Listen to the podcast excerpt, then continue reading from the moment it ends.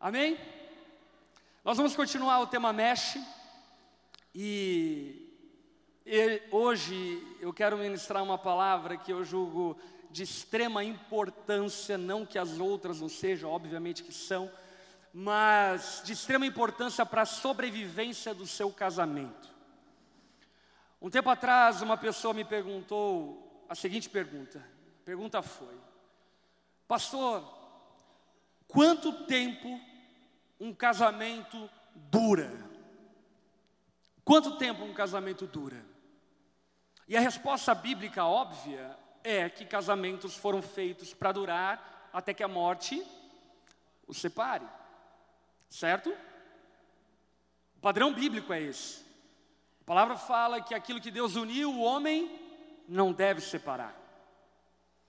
Porém, apesar de esse ser o padrão bíblico, de essa ser a vontade de Deus, a direção de Deus, muitos casamentos têm naufragado, inclusive de pessoas tementes a Deus que amam a Jesus.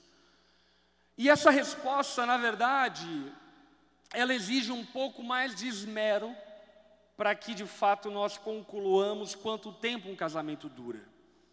E um casamento dura a partir de uma variável que muitas vezes nós ignoramos. A longevidade de uma família, de um casamento, não se dá necessariamente pelas virtudes de quem está no casamento. Não é porque você é um marido fantástico ou uma mulher fantástica que teu casamento vai durar mais. Eu já vi maridos fantásticos, esposas fantásticas que simplesmente terminaram o seu casamento. Porque a variável que sustenta o casamento, a variável que fundamenta o casamento, se chama perdão. O casamento dura até o tempo que houver disposição para perdoar. No dia em que você decidir não perdoar mais, o teu casamento termina. Aquilo que termina o casamento não é o adultério, é a falta de perdão. Aquilo que destrói uma família não é a crise financeira, é a falta de perdão. Aquilo que destrói um relacionamento paternal, maternal, familiar, conjugal, não são os erros nem os acertos de quem está dentro desse relacionamento, senão tão somente a falta de perdão. Portanto, o que eu quero que você entenda de antemão é que se você quer entrar nessa aventura que se chama família e casamento, você vai ter que saber de duas coisas básicas. Primeira, você está casando com um pecador. Amém? E é mais pecador do que você imagina. Porque para te conquistar, ele pintou um homem perfeito, uma mulher perfeita. Mas ele é muito pecador. Você não faz ideia do quanto teu marido, do quanto a tua esposa é pecadora. E sendo pecador, entrar no casamento exige uma segunda consciência, qual? Você precisa estar disponível para perdoar. E não é pouco.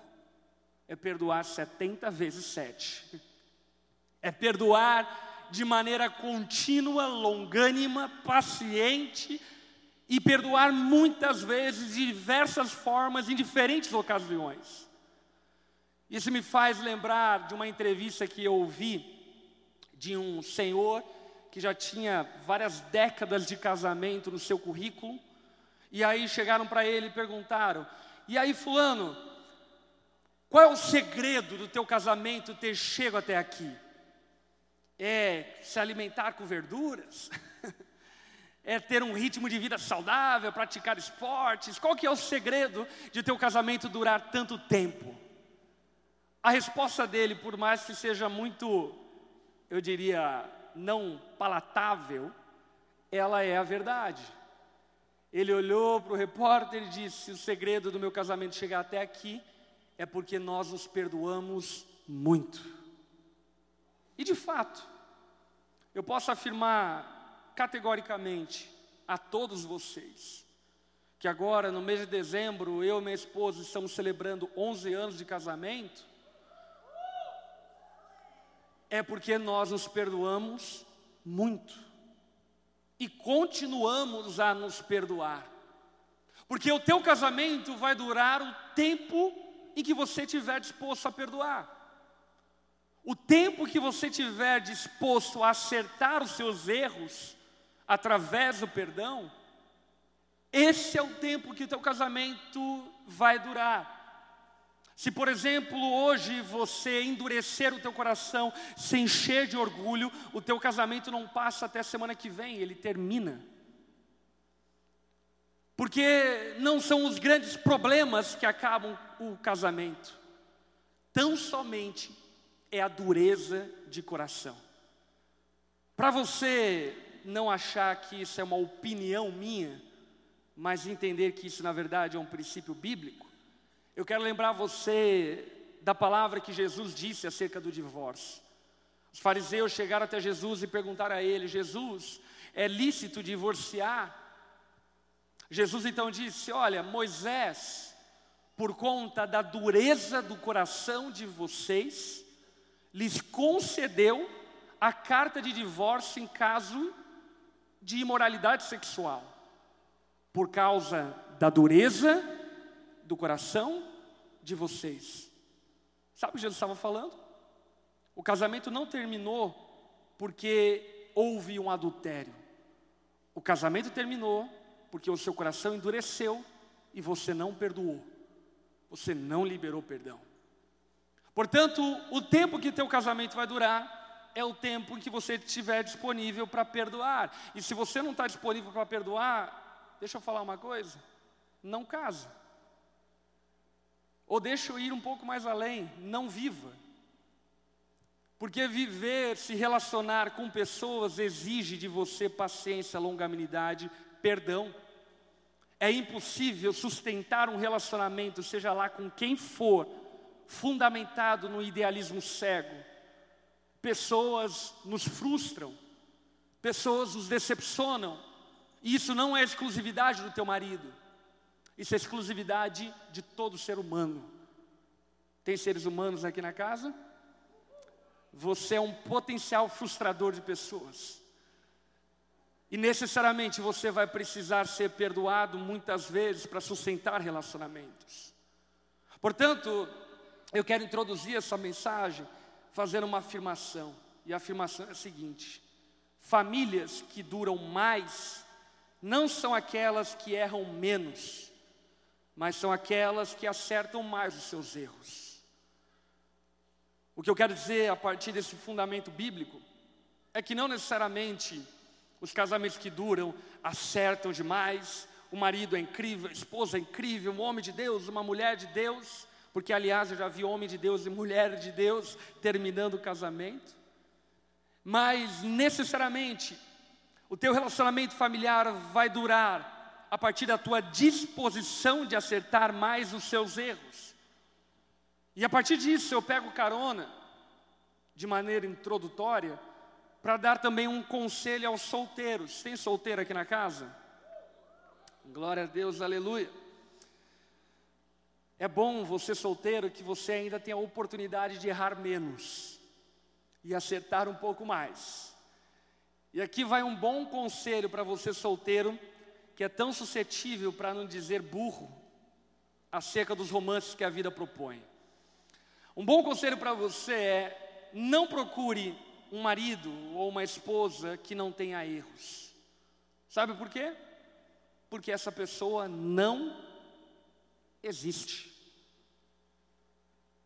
E se você encontrar alguém que você julgue perfeito, acredite, essa pessoa é mentirosa.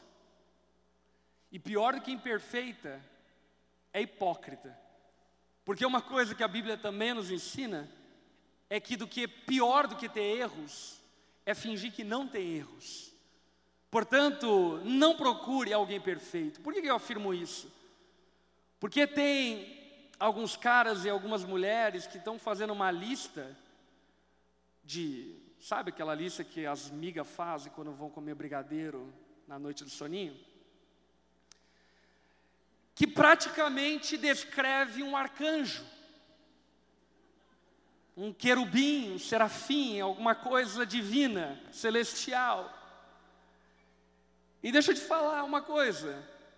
Esse cara que você descreveu na tua lista, ele não existe. Deixa eu te decepcionar. Ele não existe. Esse cara que você descreveu na tua lista provavelmente é um anjo. E deixa eu te dar uma péssima notícia: anjos não se casam. Ou seja, desiste dessa tua lista no nome de Jesus. Você precisa tomar como avaliação coisas muito mais concretas e palpáveis do que um idealismo cego. E a partir disso, então, para você solteiro, eu te dou um segundo conselho. Antes do que achar uma pessoa que não tenha erros, procure um cara e uma mulher quebrantado.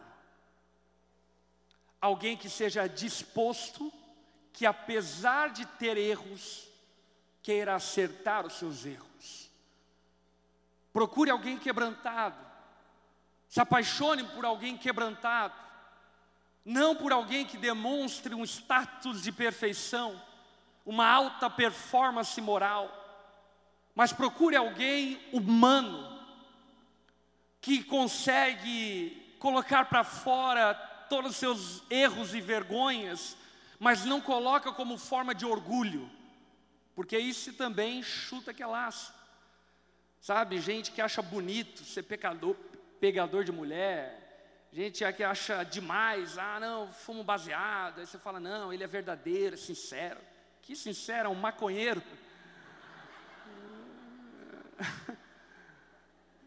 Pula fora. Agora, o que eu quero que você compreenda, solteiro, é que a tua busca precisa ser por um homem por uma mulher temente a Deus, quebrantado, que quando erra, se coloca em uma posição de humildade para pedir perdão e consertar os seus erros, ainda que esses erros voltem a bater na porta, mas que esse cara se arrependa 70 vezes 7 e você possa perdoar ele 70 vezes 7. Procure alguém quebrantado e acredite em mim, teu casamento vai ser muito mais próspero com alguém que demonstra os seus erros, mas que ainda que demonstre os seus erros, tem um coração quebrantado e arrependido, do que alguém que aparentemente demonstra uma alta performance moral de vida e que no fim das contas só esconde os seus próprios pecados. Amém? Portanto, saiba disso. Relacionamentos exigem perdão. Exigem perdão. E a única maneira de perdoar é a partir de um arrependimento. Então, se teu marido é duro de coração, duro para pedir perdão, que fica escondendo as coisas de você, ele precisa ser quebrantado pelo Espírito Santo, para que de fato o teu casamento seja sustentado por Deus. Amém? Dito isso de maneira introdutória, eu quero convidar você a abrir a tua Bíblia no Evangelho de João, no capítulo 8, no verso 1 em diante. E eu quero falar com vocês a respeito de perdão e compreender as dimensões do perdão a partir do princípio bíblico e a partir desse texto, a partir da exposição desse texto. O tema dessa mensagem se chama Juntos até que o perdão continue a existir. Amém? João capítulo 8, versículo 1, está aberto aí? No versículo 1 do capítulo 8 de João, na verdade, esse versículo 1 deveria estar no capítulo 7, porque ele é o encerramento do capítulo 7, quando Jesus está no templo e lá os fariseus falam mal dele, depredam ele e ameaçam ele. Então Jesus ele se retira para o Monte das Oliveiras. Passa a noite no Monte das Oliveiras e no versículo 2 a palavra descreve o seguinte: Ao amanhecer, ele apareceu novamente no templo no templo que no dia anterior ele estava lá ensinando e foi ultrajado, perseguido, maltratado.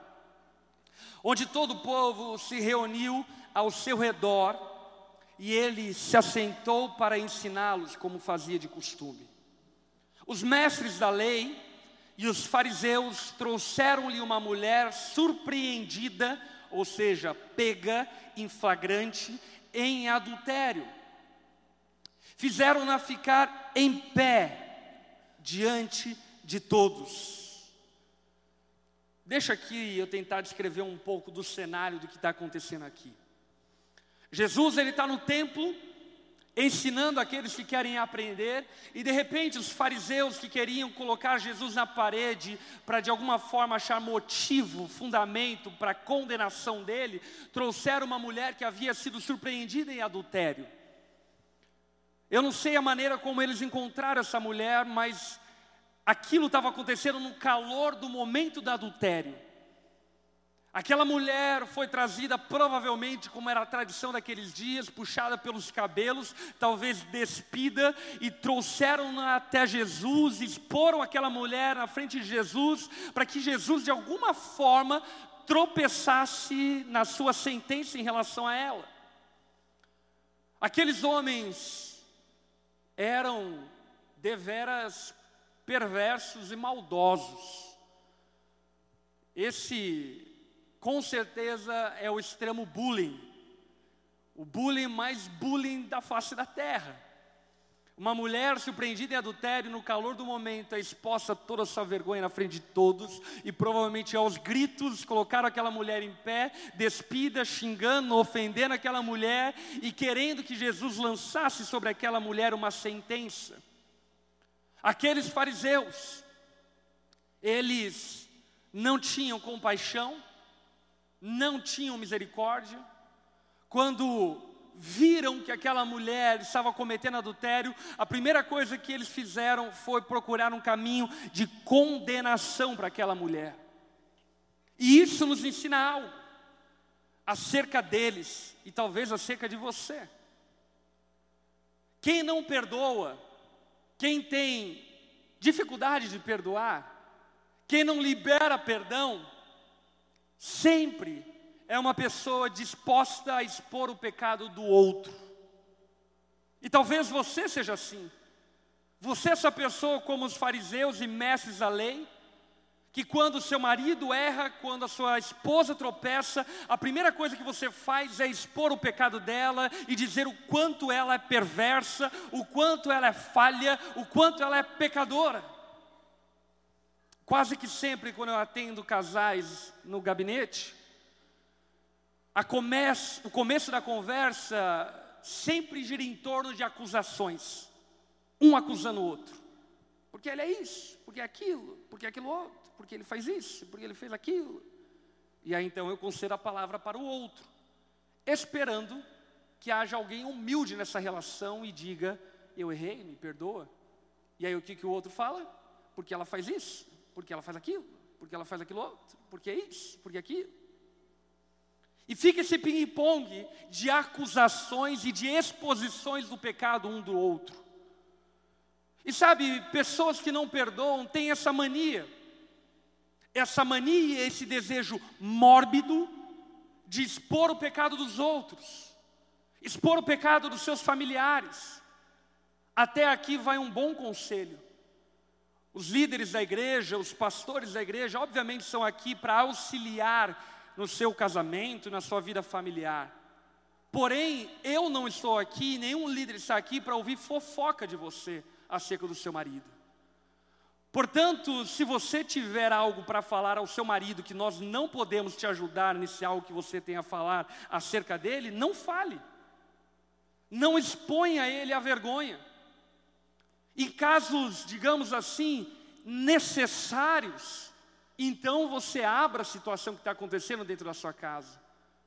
Mas tenha zelo pela intimidade, pela privacidade do seu lar, e no nome de Jesus, não tenha essa atitude que os mestres da lei e fariseus tinham, porque não perdoavam, essa atitude condenatória do pecado do outro. E sabe por que eles tinham essa atitude? Sabe por que por vezes você tem essa atitude? Porque na medida em que nós apontamos o dedo para os outros, nós tiramos a atenção de nós mesmos. Essa é uma estratégia antiga da arte da guerra. Quando você expõe o outro, o foco sai de você. E inconscientemente, sem perceber, a exposição que você faz do seu marido, as suas amigas, as pessoas que estão próximas a você, ou às vezes até na rede social. Você já viu mulher desabafando acerca do seu marido na rede social? Coisa horrível, gente. Esse tipo de conduta perversa e maligna, na verdade, inconscientemente, é uma maneira de você desviar a atenção dos seus erros. Porque venhamos e convenhamos, você é tão pecadora quanto o seu marido, e teu marido é tão pecador quanto você. Os fariseus trouxeram a adúltera diante de Jesus, não porque estavam preocupados com essa mulher e não porque queriam ajudar ela. Eles trouxeram essa mulher até Jesus para expor o pecado dela e procurarem uma base legal para poder acusar Jesus. Eles queriam encurralar Jesus entre a lei do Antigo Testamento, que dizia que aquele que fosse surpreendido em adultério deveria ser apedrejado, e a lei do Império Romano, que dizia que somente o Império Romano poderia sentenciar alguém à morte. Então eles estavam tentando de alguma forma pegar Jesus no pulo, portanto o interesse deles não era na mulher, o interesse deles não era no casamento daquela mulher, eles pouco estavam se lixando se aquela mulher tinha filho ou não tinha, se o casamento dela ia acabar ou não ia acabar, como iria ficar a história da família dela. A preocupação deles era uma única preocupação: era expor o pecado do outro. E sabe, talvez sem perceber, você se comporta exatamente exatamente como esses fariseus. A tua preocupação não é com o teu marido. De alguma forma você se sente melhor ou maior, dizendo que teu marido é um lixo. Talvez de alguma forma você se sente superior à tua esposa, dizendo que ela não presta. E essa tua mania de expor o pecado da tua esposa, do teu marido, dos teus filhos, dos teus pais, na verdade, é só uma atitude hipócrita para esconder os seus próprios erros. O texto continua falando no versículo 4 o seguinte: Disseram a Jesus, Mestre, essa mulher foi surpreendida em ato de adultério. Na lei de Moisés, nos ordena apedrejar tais mulheres. E o Senhor, o que nos diz? Aqui existe um segundo ponto muito importante. Quem não perdoa, quase que sempre, usa do moralismo, não da moral, para achar fundamento, subsídio para acusar os outros. Você já percebeu isso?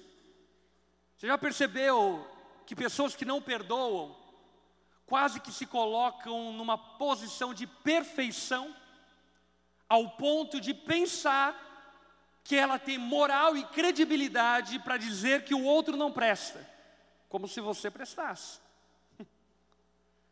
para dizer que a outra é que falhou e errou e que é um lixo humano, como se você fosse superior a ela. Pessoas que não perdoam, quase que sempre caem no moralismo e por esse motivo, existem tantos religiosos, não cristãos, religiosos, moralistas, com vidas mergulhadas no engano e no erro, mas que estão prontos para acusar os seus familiares, pronto para acusar o seu tio que bebe cerveja, o seu outro que faz aquilo e faz aquilo outro. Mas no fim das contas, Talvez você esteja cometendo o erro que esses fariseus e mestres da lei estavam cometendo. Qual erro? O erro de pensar na lei aquilo que era de interesse deles. É muito interessante pensar que Jesus falou acerca dos fariseus e mestres da lei o seguinte: vocês não conhecem Moisés e a sua lei. Porque se vocês conhecessem Moisés e a sua lei, vocês me conheceriam. Porque a lei fala de mim. Em outras palavras, esses que estavam agindo como moralistas, na verdade não conheciam a moral. Eles usavam da moral como base acusatória para ficarem confortáveis, em paz, enquanto o outro é acusado. E por que, que eu afirmo isso? Por conta de três fundamentos da lei mosaica. Primeiro fundamento: aquela mulher havia sido surpreendida em adultério, certo?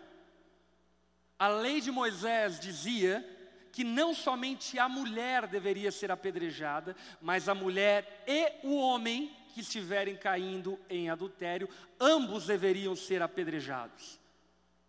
Portanto, o primeiro erro deles é que eles só trouxeram a mulher. Em outras palavras, eles eram moralistas, eles não estavam observando de fato a moral. Segundo equívoco, o engano deles, e talvez o pior equívoco e engano deles.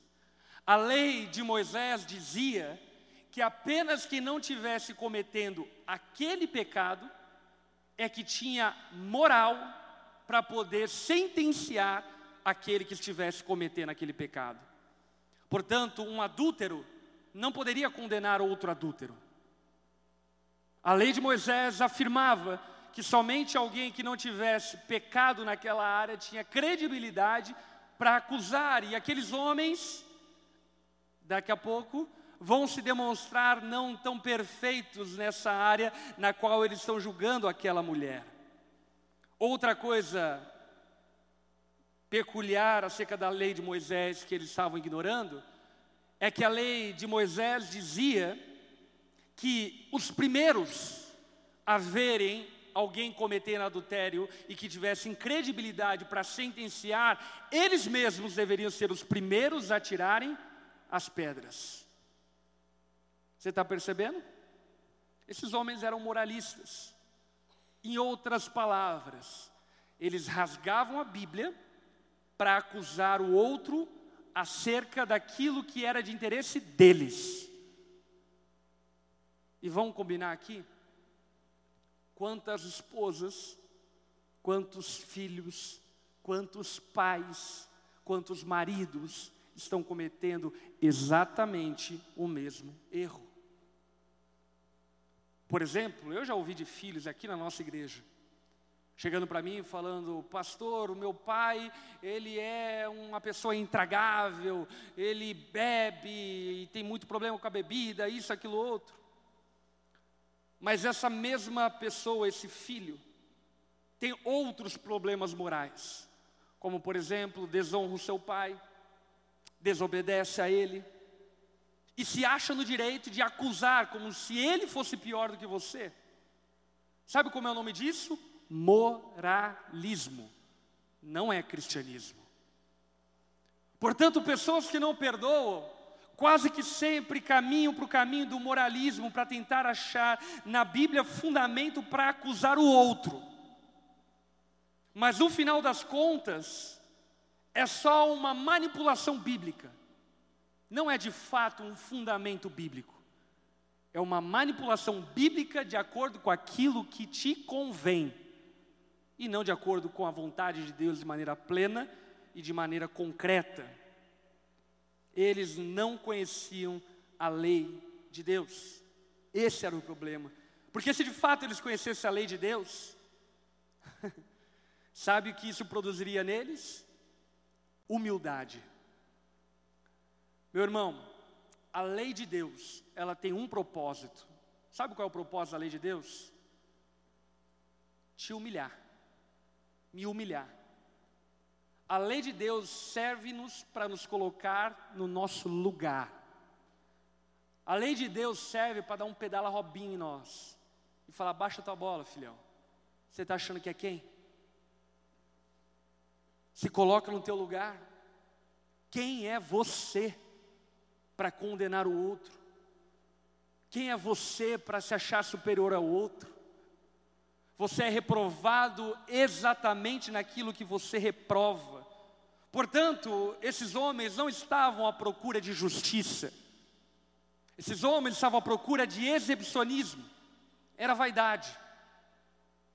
E muito da falta de perdão sua não é em nome da justiça, mas na verdade em nome da sua vaidade. que ofusca os seus próprios pecados para condenar e acusar o outro. Preste atenção nisso. Um erro nunca vai justificar o erro do outro. Ok? Porém, o perdão recebido sempre vai justificar o perdão dado ao outro. Em outras palavras, se você foi perdoado por Deus, é o teu dever também perdoar. Você entendeu? Lembra da oração do Pai Nosso? Pai, perdoa as nossas dívidas, as nossas ofensas, assim como nós temos perdoado a quem tem nos ofendido. Portanto, meu irmão, se de fato você ama Jesus, se de fato você segue a Jesus, a tua atitude diante do erro do outro não deve ser uma atitude condenatória, se existe arrependimento. A tua atitude diante daquele que erra deve ser uma atitude de perdão, de reconciliação, por um motivo, sabe qual motivo? Cristo decidiu te perdoar.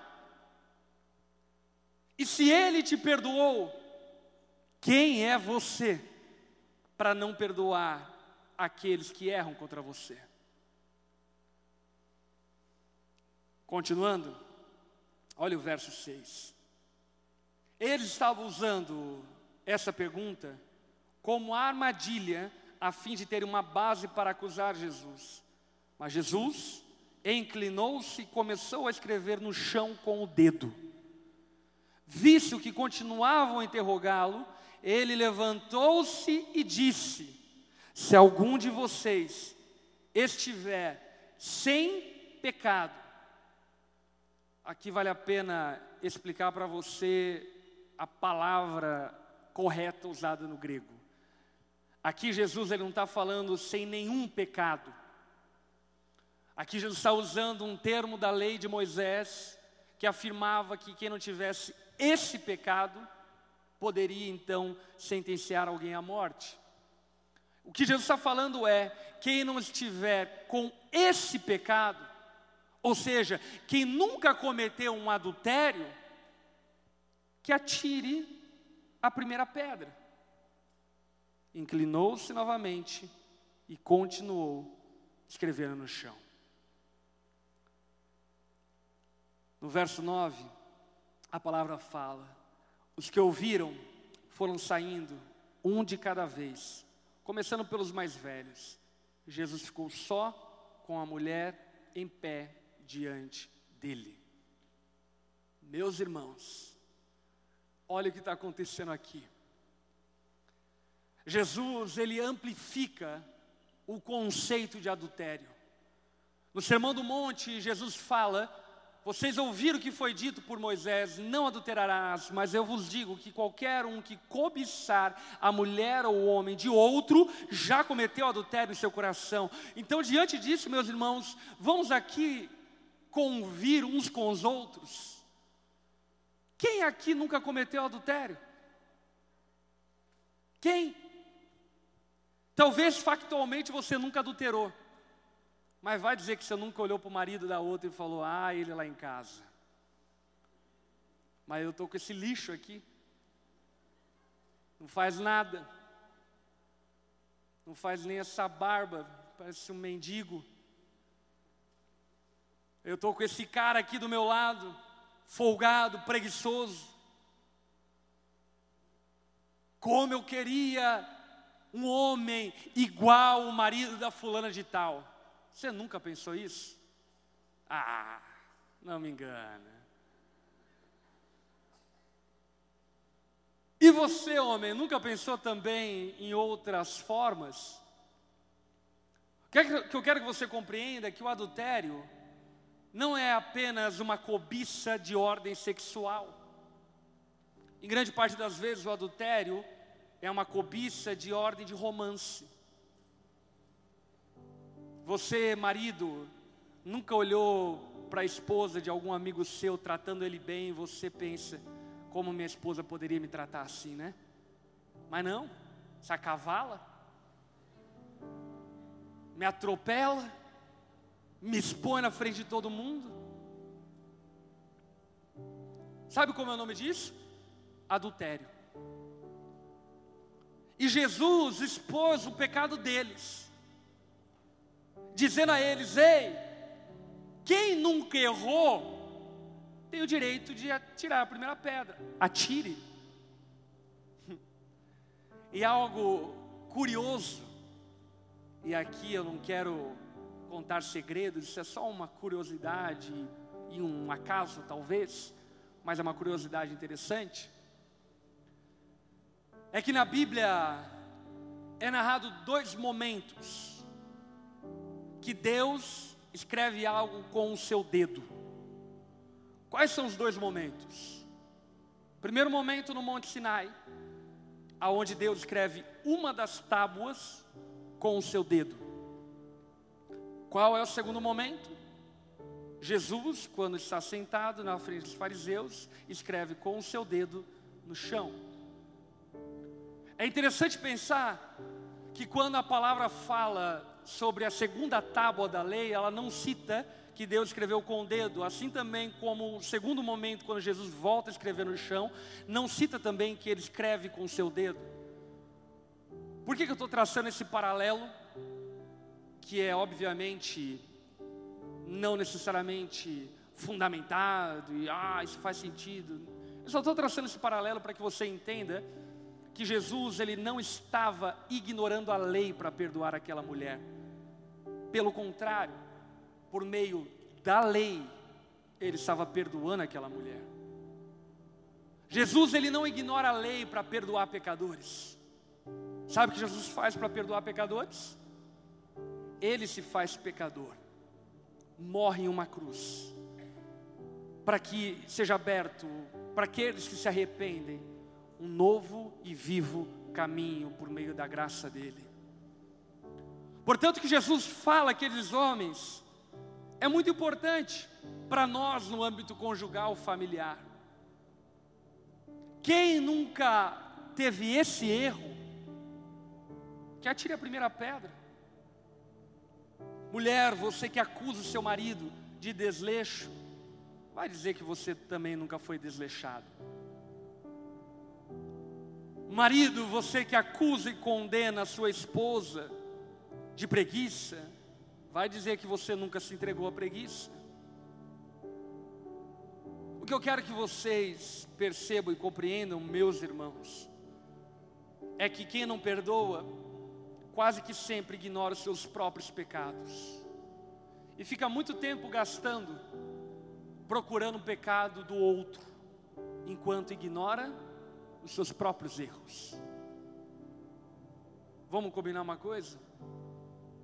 Você seria muito mais humilde se você, antes de acusar alguém, olhasse para a sua própria vida. Você seria muito mais humilde e misericordioso, compassivo, se abandonasse a tua arrogância e o teu moralismo e colocasse no seu lugar dentro da sua casa e percebesse que tanto quanto seus familiares precisam de perdão, você também precisa de perdão. E no fim das contas, todos nós precisamos de perdão. Tanto quanto nós precisamos do ar que nós respiramos, nós precisamos de perdão todos os dias. Aquilo que sustenta um casamento não é uma vida isenta de erros, mas é uma vida presente de acertos dos seus erros. E assim sendo, entenda algo. Você precisa perdoar os seus familiares, não porque eles merecem. O teu marido não merece seu perdão. O teu pai não merece teu perdão. E o motivo pelo qual você deve estender perdão aos seus familiares não é porque eles merecem, mas é porque você não merecia perdão de Deus e foi perdoado. Você entende isso? Não tem a ver com o merecimento de alguém, tem a ver com o nosso merecimento. Nós não perdoamos através das nossas forças, mas nós perdoamos quem deve ser perdoado em Cristo, porque Cristo perdoou, e se Ele perdoou, quem somos nós para não perdoar? Sendo assim, olha o desfecho final dessa história. Então Jesus pôs-se em pé e perguntou-lhe à mulher: Mulher, Onde estão eles? Ninguém a condenou? Ninguém, Senhor, disse ela. Declarou Jesus: Eu também não a condeno. Vá e não peques mais. Sabe o que é curioso dessa história? A única pessoa naquela roda que tinha direito e autoridade para atacar uma pedra naquela mulher era Jesus. E Jesus, tendo direito e autoridade para condenar e sentenciar aquela mulher à morte, decidiu perdoar a ela. Assim como ele faz com todos aqueles que se arrependem dos seus pecados. Mesmo Jesus, tendo o direito de te condenar, de me condenar, por sua graça e misericórdia, Ele decide nos perdoar. E por que é tão importante falar sobre isso? É tão importante falar sobre isso, primeiro, obviamente, para que você saiba que Jesus tem perdão para te oferecer. Mas isso vamos deixar um pouco mais para frente. Antes de chegarmos lá, é importante que você saiba disso para que você entre no teu relacionamento conjugal cônscio de que é necessário perdoar para sustentar um casamento.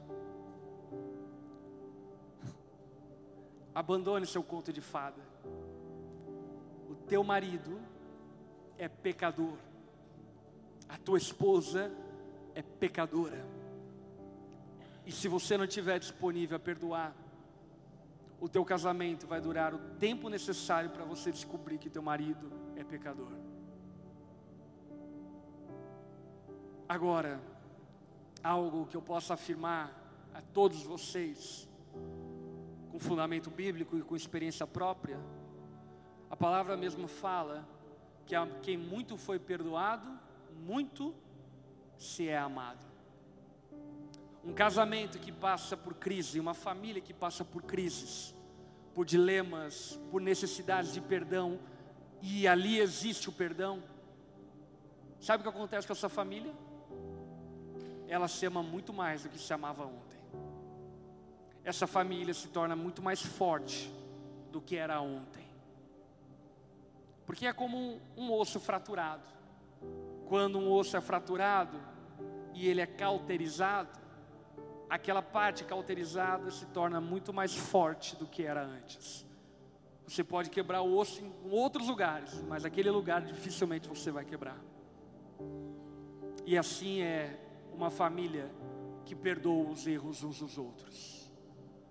Portanto, meu convite para você nessa noite é esse. Não haja como os fariseus e mestres da lei hipócritas que querem expor o pecado dos outros, que usam a lei de Deus para acusar e condenar, que fogem dos seus próprios erros acusando o erro dos outros, mas pelo contrário, reconheça que você, tanto quanto qualquer outro integrante da sua família, precisa de perdão todos os dias. Amém. Dito isso, baixe tua cabeça, feche seus olhos.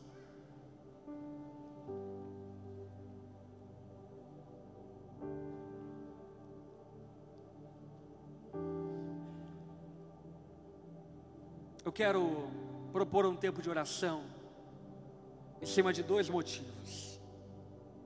Primeiro motivo, se você tem motivos para pedir perdão, para confessar o seu pecado para sua esposa, para o seu marido, para o seu pai, para os seus filhos. Talvez você tenha falhado feio com ele e esteja escondendo o seu erro. com medo de que teu casamento termina.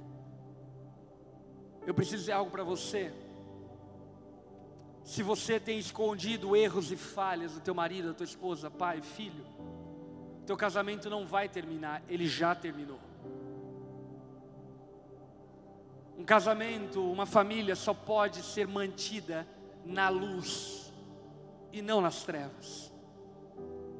Portanto, se existem motivos pelo qual você precisa de perdão, ou se existem motivos pelo qual você deva perdoar, talvez o teu marido, a tua esposa, filho tenha falhado muito com você, e o teu coração está cheio de mágoa, talvez mágoas do teu pai lá na tua infância que abusou de você, foi agressivo, te violentou, seja lá o que aconteceu na tua história, mas você ainda não liberou perdão. E nessa noite você compreendeu que é necessário perdoar, e você está disponível para perdoar, e disponível também a ser perdoado. Eu quero orar muito por você para que Deus te fortaleça nessa atitude de perdoar e ser perdoado. Portanto, se esse é um do teu caso, um dos dois casos é o teu caso, coloque-se em pé no seu lugar que eu quero orar por você.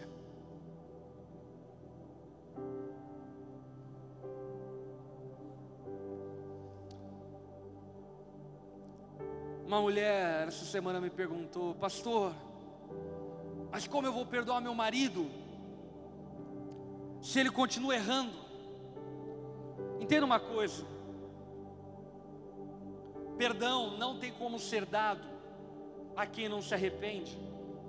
Portanto, o que eu estou convidando você a fazer não é ignorar os erros do seu marido, mas é, se ele é arrependido, você perdoar ele, apesar dos erros e das falhas dele.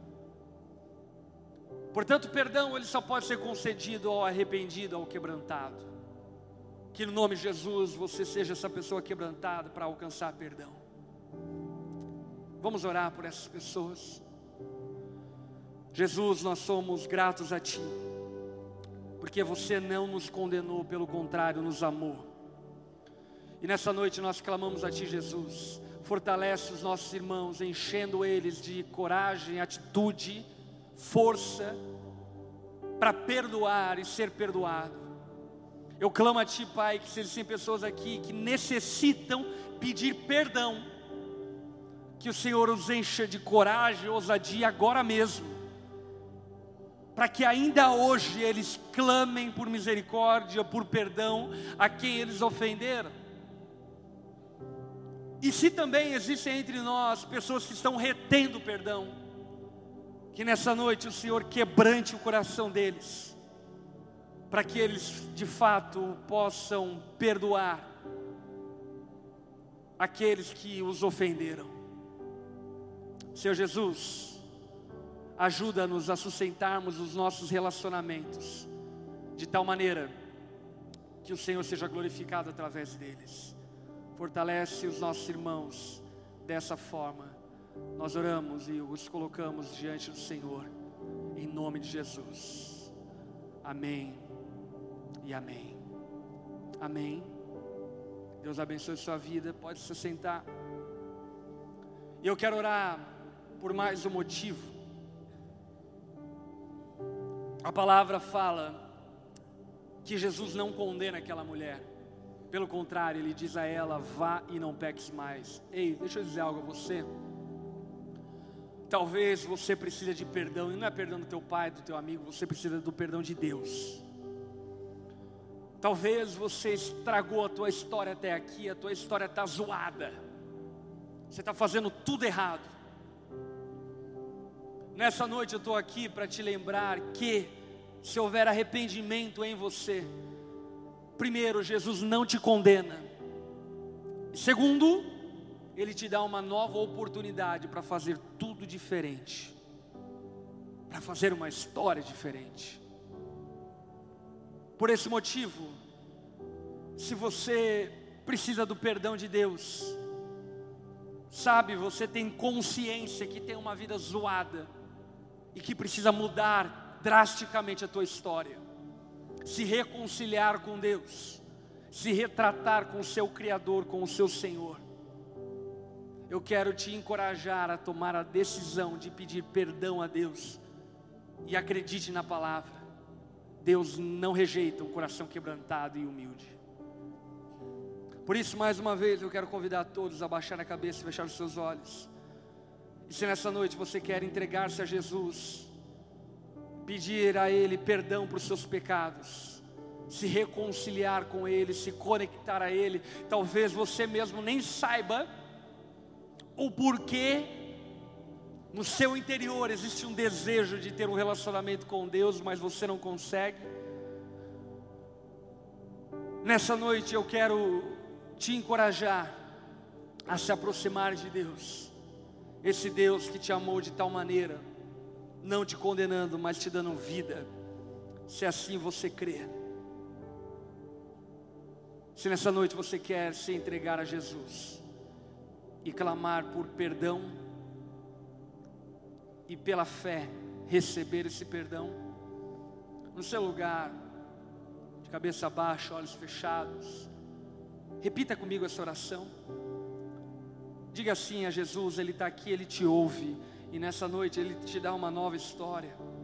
Diga assim a Ele: Senhor Jesus, eu reconheço que sou pecador, eu reconheço que eu preciso de perdão, e nessa noite eu clamo a Ti, Jesus, me perdoa,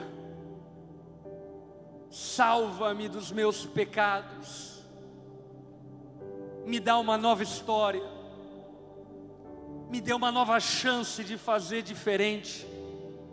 Eu quero a partir de hoje te agradar, Jesus. Me ajuda a ser diferente. Nessa noite, Jesus, eu o recebo em minha vida como meu Senhor e como meu Salvador. Eu me entrego completamente a Ti, Jesus. E em Teu nome que eu oro, no nome de Jesus. Amém e amém. Amém. Você que tomou essa decisão, eu quero te encorajar a dar o passo seguinte a essa decisão. Aliás, amanhã, amanhã, amanhã que dia mesmo do mês? 17, amanhã dia 17. Amanhã dia 17, 17 horas, aqui na Onda Dura nós vamos ter o Familiarizando.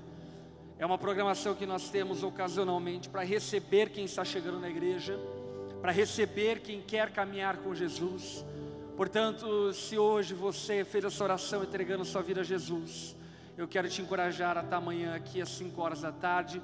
E você que está chegando na igreja, também quero te encorajar para estar amanhã aqui às 5 horas da tarde, para nós te abraçarmos e te recebermos como parte dessa família. Amém? Amém? Coloque-se em pé no seu lugar.